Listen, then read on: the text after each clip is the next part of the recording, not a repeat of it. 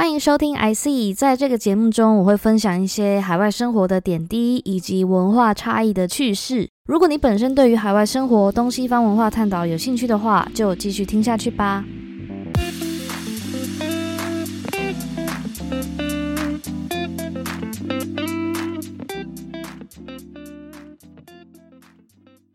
今天的节目想跟大家聊一聊我三个月前在公司发生的事情。那事情是这样子，就我们设计部门每两个礼拜就会有一个 Rachel 的会议。那那个会议主要是会探讨每一个人在前两周的表现。如果表现不错的地方，主管就会拿出来分享给其他的组员，然后让其他组员知道说，哎，那这个地方做得很好，我们大家可以这样子学习。那做不好的地方也会被提出来检视，然后去一起探讨说要怎么去加强。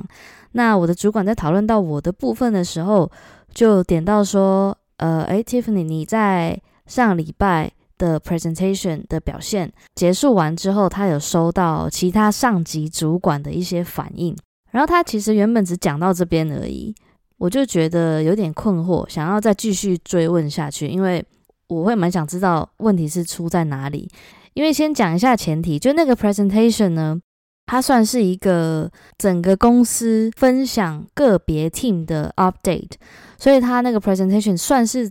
呃全部门的，所以。大部分通常会有六十几个人在那个会议中，然后每一个 team 他们会轮流分享。那在那一周，就是我们这个我们这个 build team 分享我们最近的一些 update。那我们这个 team 的 product manager 他就说，这个这个 update 他希望由我去分享，因为我对产品是最了解的。然后因为那些新的功能啊，然后或者是一些功能的改善，都是我去 design 的。然后，所以他就觉得由我去分享应该会更清晰。那我之前也有分享过，可是就比较是片段的，就不是整个，不是代表整个 team 去分享。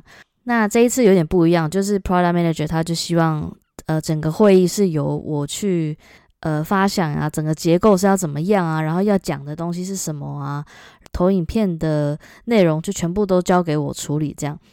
那我当然也是接收到，我就觉得哦有一点压力，可是也觉得还蛮开心，有这个机会去磨练一下准备 presentation 的能力以及发表的这个技巧。然后，但是我的 product manager 他就继续说了，他就说，哎，但我希望这个 presentation 你不要花太多时间去准备。我就有点疑惑，我想说什么意思？因为我其实一接收到这个资讯的时候，我其实就已经有心理准备，这个 presentation 它会是一个非常 serious 的分享，所以我势必要花一些时间去准备。Product Manager 他就这样讲，他就说你不要花太多时间准备这个这个投影片。然后我就问他说，诶，为什么？然后他就说，呃，因为这一次的这个这个 Spring，就因为我们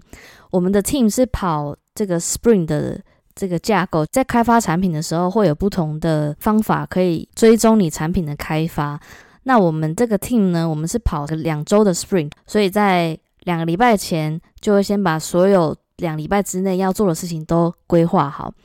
然后他的意思就是说，他不希望我因为准备这个幻灯片，然后去影响到我这个整个 Spring 的流程。我当下也没有犹豫太多，因为确实我们的 Spring 还蛮紧凑的。就如果你突然有一些外部的 project 突然杀进来要你做的话，基本上，呃，你是必须要舍弃掉一些在已经分配好的那个 ticket。我就说好，那我知道，那我就是主要还是会专注在做我的 project。那这个 presentation 我就是会花最少的时间去准备，所以我整个在准备这个幻灯片的过程。我其实都是非常呃随性一点的，就是没有花太多时间去仔细的想。那我的想法是我只要能够完成它就好了，因为既然我的 product manager 都这样讲，然后我也不想要呃拖垮整个 spring 的流程，所以这个前我先跟大家讲一下，就是这个这个 context 大概是这样子。好，那就回到那个 retro 的 meeting，我的主管，我的设计的主管就跟我这样讲嘛，他就说你那个 presentation 结束之后。有在更上级的主管就有跟他反映说，你们那个 design team 的那个 Tiffany 他不是他不是算是 mid level 的 designer 嘛？就他怎么 presentation 讲成这样，然后他就说，呃，大家听到都觉得很没有重点，听到都在打哈欠。当然他我不我不确定他是不是有一点夸张化，但是整体他想表达的就是我那天表现的不是很好，然后让一些公司上级的人员失望。所以当他这样讲的时候，我其实当下我就有点傻在那边，而且不要忘记哦，这个会议它不是 one on one，就是其他的 designer，就我们总共四个人嘛，所以大家都还在那个会议里，所以那个主管这样讲的时候，大家整个气氛凝结，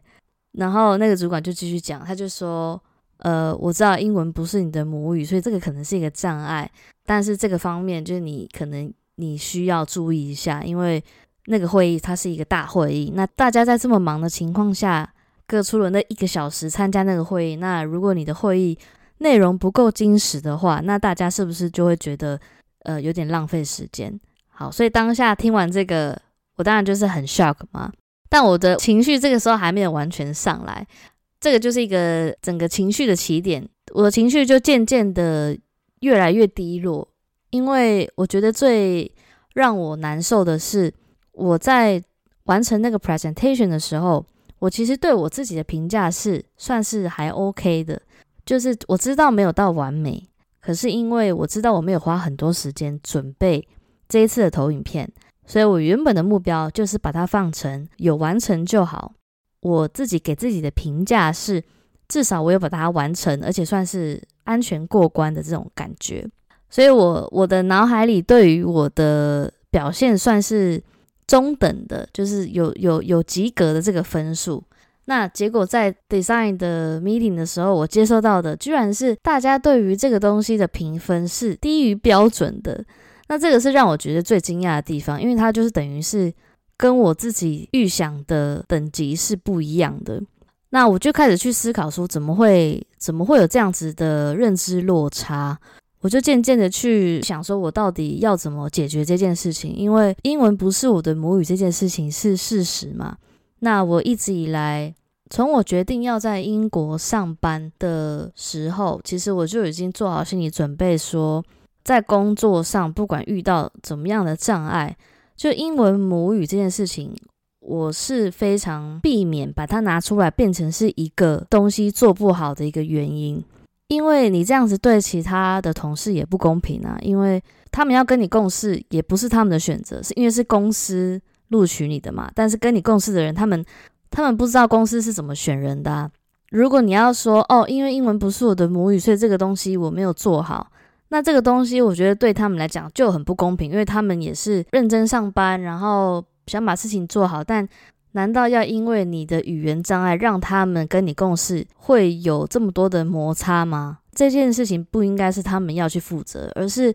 这个决定本来就是我自己想要在海外工作，所以这个能力势必是要由我自己去把持好他的一个标准，然后让他不会变成是跟同事共事的一个障碍。所以我一直以来我从来都不会去认真的去想说哦。因为我的英文不够好，所以跟他们共事才会有这么大的问题。我从来也不会这样子，呃，去提出来，或是跟同事讲。但是在这个时候，当我的主管提出来这件事情的时候，我觉得我会这么难过，也是因为它确实是事实。就是在很多时候，我的语言能力没有到像母语等级那样，那是不是中间有时候你在厘清事情的时候，你就要花更多的时间去问？那当你花更多时间问他们，是不是也要花更多时间去回答你的问题，或是去引导你？这个确确实实是事实，然后也实际正在发生中。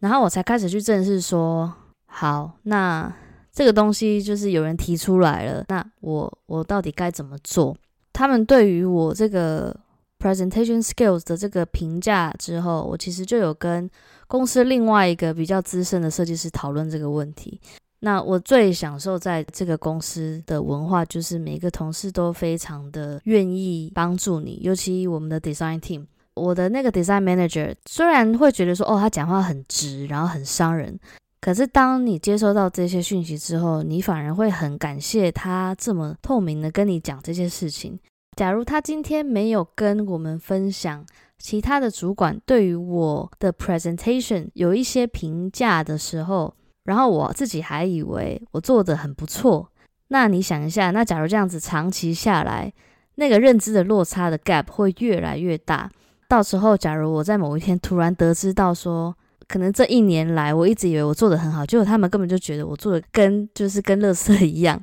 那这样子，到时候我我这不崩溃也难。所以我后来呃去反思，我也觉得其实这样子反而是好的。所以那个 manager 他算是讲话很直，但是他会很清楚让你知道你该怎么改善。然后我后来就有去请教另外一个 senior designer，然后那个 senior designer 他就有说，我可以想一下我要怎么去加强这一块。对，那我们后来想到的方法就是，当我在公司主持一些会议啊，或者是分享我的 design 的时候，他会呃默默就记下我该加强的地方。然后我觉得最感谢的是那天，因为呃他请假，所以他就是现场没有听到。但他就是因为我的主管提出了这件事情，然后他还特地去回放那个 presentation，然后把所有我可以该加强的地方都都记录下来。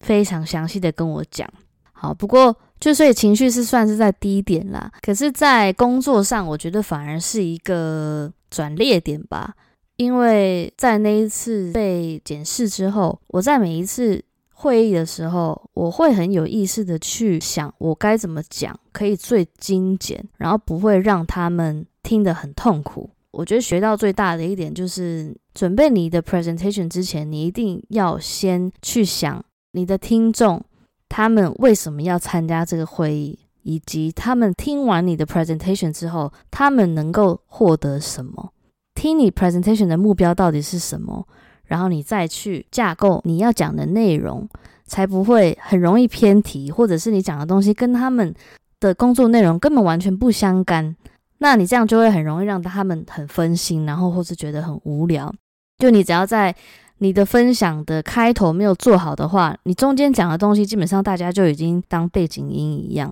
那这样子的话就不算是一个非常 engaging 的 presentation 嘛？那个月还蛮影响我在每一次主持会议的这个心理压力吧。好，但是就是一天一天这样过嘛。然后我有持续的去看我平常会议的回放，然后去检视说我谈话的节奏要怎么调整。那讲到这个说话的方式啊，如果大家有想要加强这一块的话，我觉得大家可以先去试试看，录下自己讲话的样子，就是录音跟录影一起，然后再去回放，你就会发现你从来没有意识到，你原来讲话的时候有这么多赘字，或者是你讲话的时候，你的肢体语言和你想象中的是有一点不一样的，你可能手势。会一直挥来挥去，或者是你的头会一直摇摆之类的，就是这个你要去回放，你就会蛮惊讶，说原来你说话的时候是这样子。那假如你今天是一个在听这个人讲话的人，你会觉得怎么样？就如果你自己都觉得你看不下去你自己讲话的样子，那你还期待别人听得下去吗？所以我觉得这个可以第一步可以去看一下你平常在讲话的样子是长怎么样。然后第二步，你可以再去录一段，但这一次就是不要录影，只录音。然后你去听你的录音，听听看你讲话的这个节奏，它是舒服的吗？还是你其实有很多赘字？还是你其实会一直呃支支吾吾，然后想很久？我觉得自然的口说，它多少会有那种一些呃语助词，我觉得是很正常的。你就要想一下，那如果你今天是在 presentation 的时候，也是这样子的风格，你觉得是适当的吗？我不知道这个问题，就是交给你自己去想。假如你自己觉得哦，你 presentation 也是喜欢这样很自然啊，那我觉得也你自己可以接受就可以啊。我那时候就是开始去回放我在公司所主持会议的时候的所有影片，我有时候就真的很痛苦的把它看完，因为。我自己看我自己讲话，我都觉得好痛苦。开始觉得他们讲的一切都非常的合理，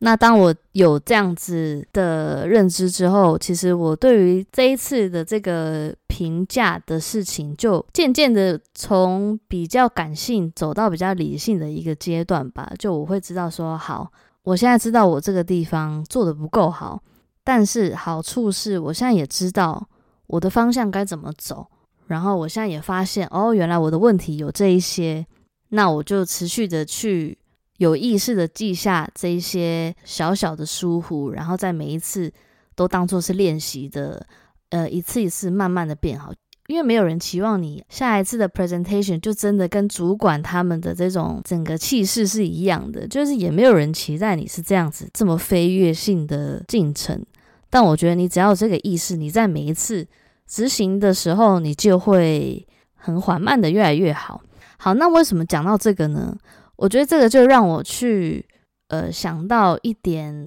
就是公司管理文化的不同。好，那像我在台湾呢，我在台湾有在四间公司上班过，公司的规模就有大有小。那我整体而言的感觉是，如果你是在台湾比较传统的公司，或者是比较日系的公司，通常管理的这个文化是比较是 top down 的。那 top down 的意思就是由上而下嘛。简单来说，就是所有公司的决策大部分都是先由老板去决定，或者是大主管已经想好这个东西要怎么做了，然后甚至可能方法该怎么落实，他们都想好了，然后才一一的颁布下去，然后让员工去做。我先说，我我也没有要赞说哪哪一种文化比较好。但我的观察是这样啊，就是比较大的公司确实他们是更需要这种 top down 的管理模式，因为假如说你的员工有一千多个人，然后每一个人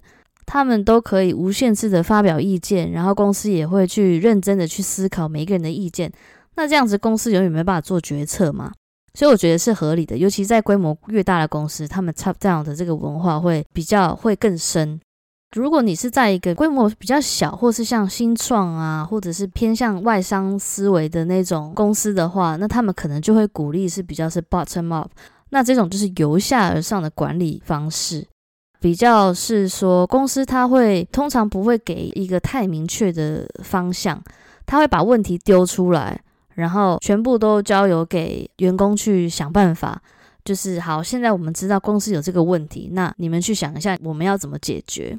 这一种 bottom up 的这种模式，就算你是基层员工，你也有很大的机会去表达你的想法，而且那甚至那些想法是有可能被实际放进公司的目标的。我自己觉得啦，在大公司比较是由上而下的管理文化，它会有导致的问题是，大部分的决策可能已经百分之七八成已经是已经定案了，然后接下来员工才会接收到。哦，公司有想做这件事情，然后可能比较是会去想说，好，那我们要怎么去执行？就是公司下达命令，然后员工去做。所以其实久而久之啊，员工会渐渐的，嗯，比较没有动力去发表一些新的意见，因为他们知道大部分的决策已经由上层都处理好了，所以他们也不太用花多余的心思去想。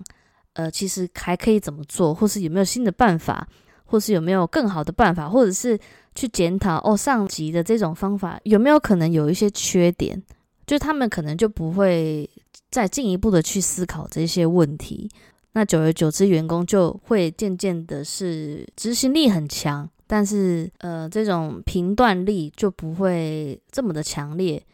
通常这样的文化，公司的整个风格的走向也会比较固定。那不管是说在呃管理上，或者是整公司的产品，很多的原则是需要去遵守的。就他们不能说，我们本来是做医疗的，然后我们下一个产品我们要突然去做一个灯光效果，当然不可能吧。所以通常他们的产品都会走向是非常固定的。像这种由上而下的管理制度，如果很深的话，其实有时候工作分工的界限会比较模糊一点。就举例来说，你今天刚进公司，然后你被分配到一个 project，你现在做完了，那这个 project 其实本身负责人是你，可是因为你们的阶级就是你在上面就有一个主管，那他的你的主管上面还有一个主管，所以这时候你做完的东西基本上它不算是做完，你必须要经过你的主管，然后经过你主管的主管，他们都说 OK 之后，你的 project 才算是哦真的完成了。所以有时候呃我自己的经验呐，就是在这样的制度下做事的时候。你会不太知道你的权限到底是可以到哪里，你可能想改这个，但你不确定你的主管或是你的主主管他们愿不愿意接收。我觉得这样子就会造成一些分工的界限的模糊，因为这样子的模糊地带，然后可能久而久之就会让你觉得做越少越好，多想反而会让你自己制造更多麻烦。就因为你可能想要去改这个东西，那你你可能就要先。询问过你主管，然后你主管要再去询问他的主管，然后上面可能还有一个主管，然后才会是老板。就这些东西全部都要先确认之后，然后你才会被接收到说，哦，好，这个东西你可以改，你可以试试看。光是要走这个过程，你是不是就觉得，那我干脆不要改好了，我就做原本我们常做的模式，或者是原本我们习惯的风格。所以久而久之，我觉得会蛮抑制你的创意力的。我觉得，就如果你是做设计产业的话。当然也不可能都是不好啦，由上到下的好处嘛，就是通常在这样的公司文化，公司会有一个非常清晰的这个阶级，所以当你新进员工的时候，你会有得到很多很多的引导，去学习你接下来要负责的工作内容，因为你就是附属在你主管以下的这个职务，所以你进来，你的主管就会一步一步的带你走。你接下来该负责什么啊？然后你这个东西你可以慢慢学什么的，因为呃，所有大的 project 基本上都不太会落在你身上。你现在就算是最基层的嘛，所以很多大的 project 大部分都还是有一些主管啊，或是较资深的成员去负责。所以我觉得好处就是在刚加入这样子呃。管理文化的公司的员工，他们是比较不会像无头苍蝇一样不知道要做什么，因为一就是一步一步，公司都已经帮你计划好了。你现在就先学这个，然后你不要急，因为你现在也不会经手到很大的 project。对我觉得这个就是最大我自己感受到最大的好处。然后另外一个好处呢，就是你的工作的管辖范围不太会被轻易的放大，或是突然变复杂。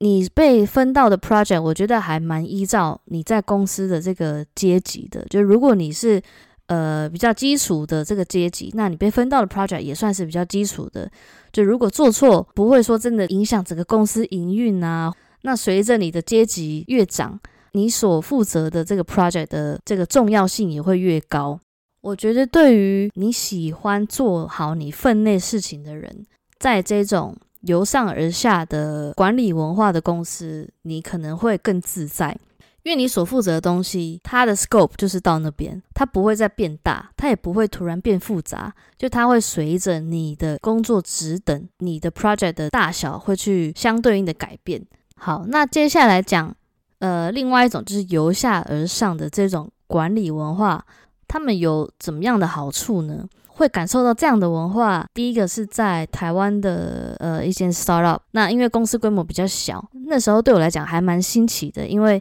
你跟老板讲话的时候，就很像在跟朋友讲话一样。那我觉得这样的最大的好处就是，当你在跟主管或是在跟老板讨论事情，没有一个上对下或是下对上的这种心理压力的时候，其实我觉得你的想法会可以走得更自由。不太会去压抑说这个东西我可以讲吗？或是我现在讲这个，他们会不会觉得我很没礼貌？或者是我现在讲这个，他们会不会觉得你是在忽视我的决策吗？就比较不会有这样的问题。所以当你已经抛开这样子的压力的时候，相对来讲，想法的多元性会更被激荡。通常在这种比较扁平式管理的工作文化中啊。你会发现每一个人他们的专才都非常的鲜明，都各司其职，然后他们的专业公司其他人都不会比他还要更厉害。那我觉得这个就是很注重每一个领域都会有一个最厉害的人，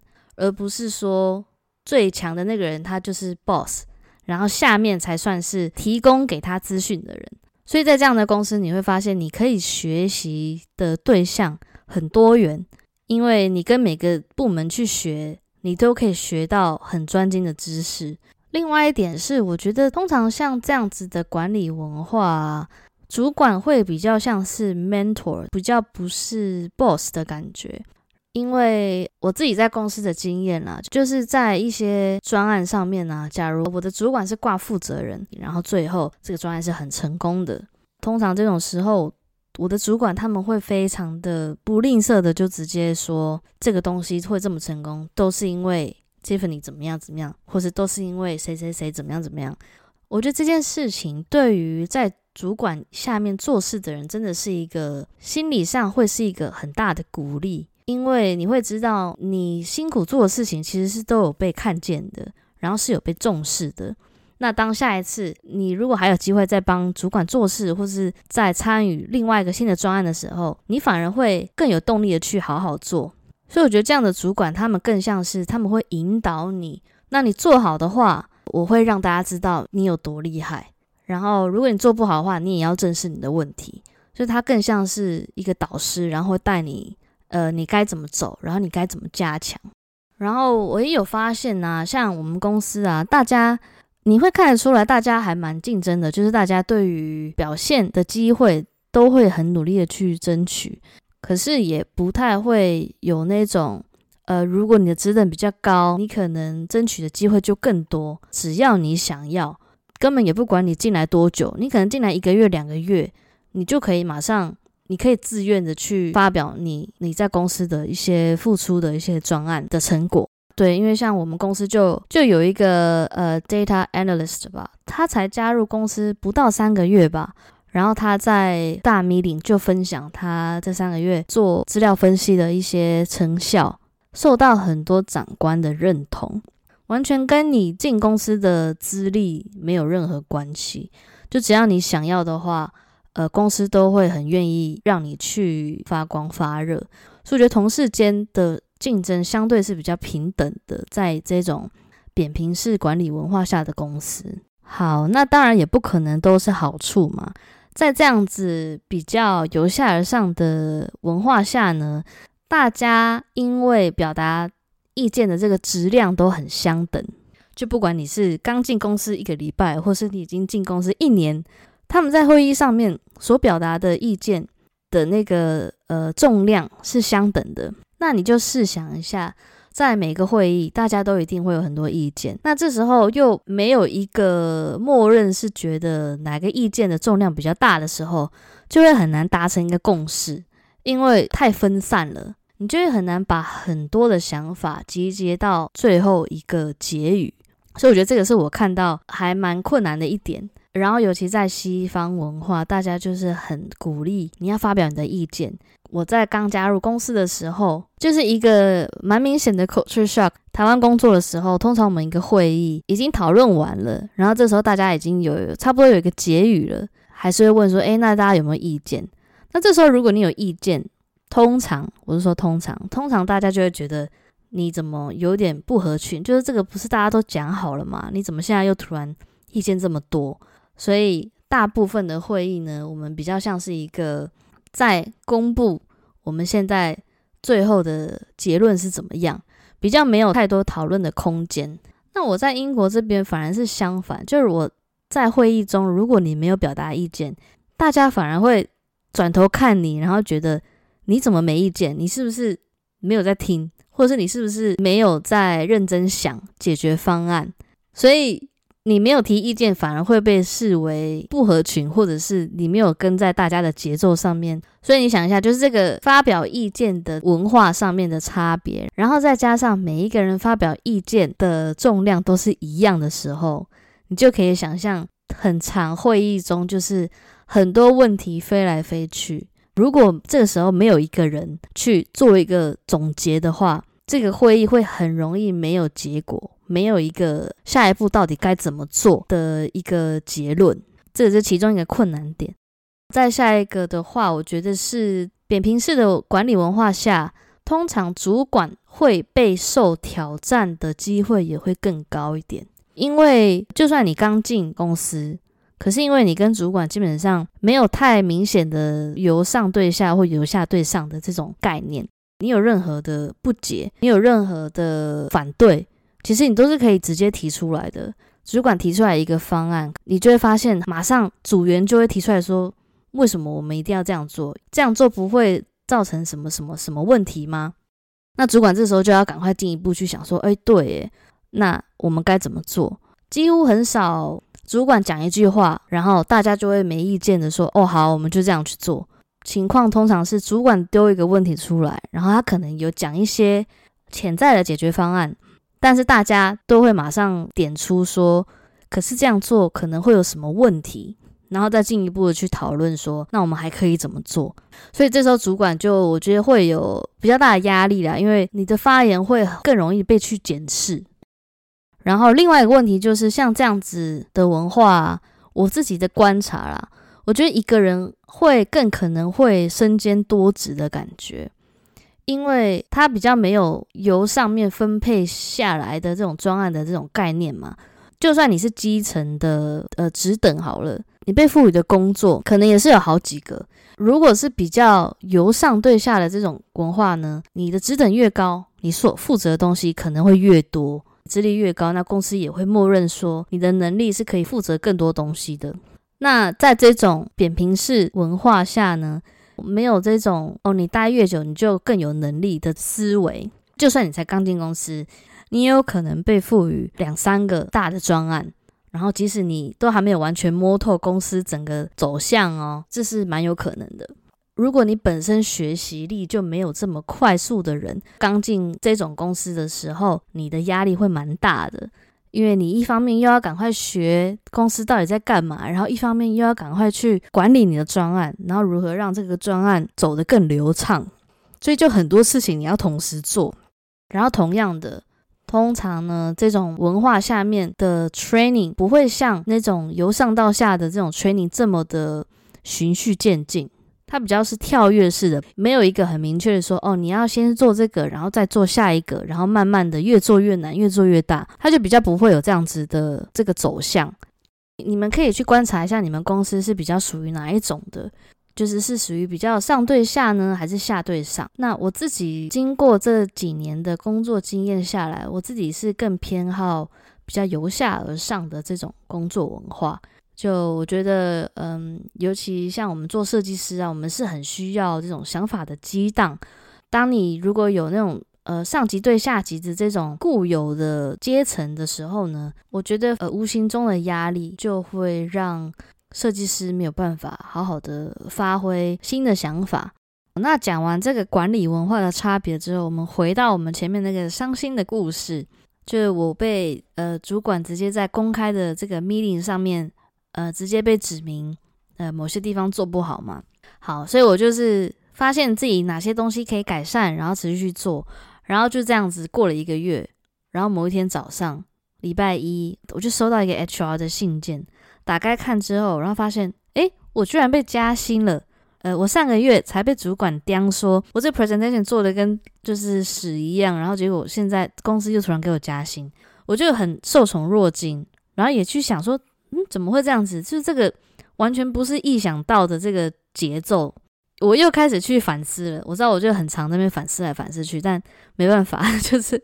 你在国外，你就发现就这种很琐碎的事情，你就会去认知到说怎么会这么不一样？整个员工的管理呀，然后整个就是工作的这种共事的模式，怎么会这么不一样？那为什么被加薪呢？原因是什么？虽然说是蛮惊讶的，没错，可是其实主管他本来就已经，我们在 one on one 的时候，他就会提到说，呃，我接下来要更广，比如说资深设计师的方向走。就我们公司它有一个 designer 的 rubik，那那个 rubik 它就会列出，同样是设计师，不同等级的设计师，他所需求的能力是不一样的。就之前也有提到说，哦，我有些我这些大部分东西做的还不错，然后甚至有些地方是。做是呃更超越我这个等级该有的能力的，我是有知道说哦好，那如果我持续这样做，可能在这样子维持个一两个 quarter 之后，这时候可能才有机会去呃 propose，所以我的预想是中间应该会有很多程序，比如说我可能要准备非常完整的 report，然后让公司知道我的影响力，所以我完全没想到这些东西其实都没有，就公司他们就是就是直接还是给我加了，而且是立即生效的那种，在那一两个月这么短期之内就发生了一个这么低潮，然后又一个让人这么开心的事情。我就也有开始学习去思考，说当我收到一些相对比较负面的评论的时候，要小心不要把那些负面的评论放得非常大。总共一百趴，然后你可能那三十趴做的不是很好，可是你有七十趴其实是做的很好的。可是我觉得人就比较容易会去放大一些负面的情绪，所以当你收到别人的意见说，哦，你那三十趴做的很烂。然后你可能这时候就会很脑补的去说：“哦天哪，我真的好烂，我真的我做什么事情都做不好。”然后那三十趴可能在你心理上会变得很像七十趴，可是实际上大家的感知是你的七十趴是很好的，那三十趴是还可以再做得更好。就我觉得从那一次的经验，就让我去学习到说，其实你收到负面的意见，你反而要很感激，因为是对方是希望你变得更好，所以才跟你讲实话。然后你也不要忘记，你做的好的地方其实是更占大部分的。那当你有这样子的思维的时候，我觉得你做事就比较不会给自己太大的压力。那压力这件事情呢，我觉得非常影响工作表现。假如你每天上班，然后每天会议前都觉得压力很大，你完全不想面对。你在这样的情况下，你还有办法表现得好吗？我觉得只有在人非常放松、在非常自在的情况下，才可以表现出最好的一面。对我觉得在英国工作的感觉是，这边的人在职场上面的表达力是非常注重清晰度的，好就是好，不好就是不好。他们比较不会去觉得说，哦，我如果讲你不好，可能会让你很难过。我的经验是这样啊，因为我觉得我也相信，就算是在英国，每一个公司的文化都也很不一样。那我们公司是比较偏向是这样，就是大家都很注重清晰度，然后透明度，就是很有效率的沟通，非常的对事不对人。就是这件事情，不管跟你的感情多好，你只要做不对，我就是让你知道，没有再说什么我跟你是好妈几，所以你做错事就算了这样。那我自己觉得，在台湾的话，就有些公司就比较会是对人不对事。就如果你跟他的公感情是好的的话，犯错的空间可能会稍微大一点。那如果你们两个互相本身私交就没有到很好的话，那就算你事情做的再好，可能对方都会有点鸡蛋里挑骨头的这种可能。这也算是东西方还蛮不一样的地方吧。亚洲的职场文化会个人情感跟公事的这种相互的连结，我觉得是比较深的。然后在西方的话，他们就是公司非常的分明，任何人与人的情感都不太会影响他们共事的这个态度，或者是呃做事的方式。那分享这个故事呢，就是让大家知道，其实很多时候我们都不要忘记。呃，all good things come hard，就是很多好的事情，他们是很难去得到的。那就讲这样子很 general，但我觉得大家可以去回想一下，你真正觉得很有成就感的时候，是不是都是因为你完成了一件很困难的事情，然后你的那些充实感就会整个灌注你的全身，然后给你很大能量。如果你今天只是完成了一件很简单的事情，你会有那样子的感觉吗？感觉不会这么强烈，对吧？就是那件事情越难，你所获得的那个成就感，还有它的那个充实感，你对于相信自己的能力会更有感。那这个就包括我在七月那个时候被打击这么深，但是呃，现在两三个月过去了，然后我的主管或者其他的 designer 他们也会常常说。Present 我的 design 的时候，跟以前比，就是有进步非常多。当初这么的沮丧，然后甚至觉得很失望，然后没有没有希望。可是现在我听到他们这样讲，我也会觉得哇，那一切也算是很值得。反而这个挑战越难的时候，那最终你看到一些成果，你会觉得你自己真的有尽力做，然后呃，其他人其实是有看到的。那那个充实感，我觉得真的是无可取代的。好，那今天节目就差不多到这边，我就想跟大家分享一下前几个月发生的这个波折的心情小剧场，顺道分享一下我在台湾工作观察到的这种职场管理文化的不同，希望大家会觉得很有趣。那如果你在职场上面也有遇到非常类似的情况，也可以去进一步的思考，然后去转念一下，下一个表现会让你自己惊艳哦。如果你喜欢这个节目的话，不要忘记给我们好评。那在下方也可以留言给我们知道听完节目的感想。如果你对于海外生活、海外工作有什么好奇的话题，你也可以写信给我们，或是在以下留言给我们。那就这样子喽，拜拜。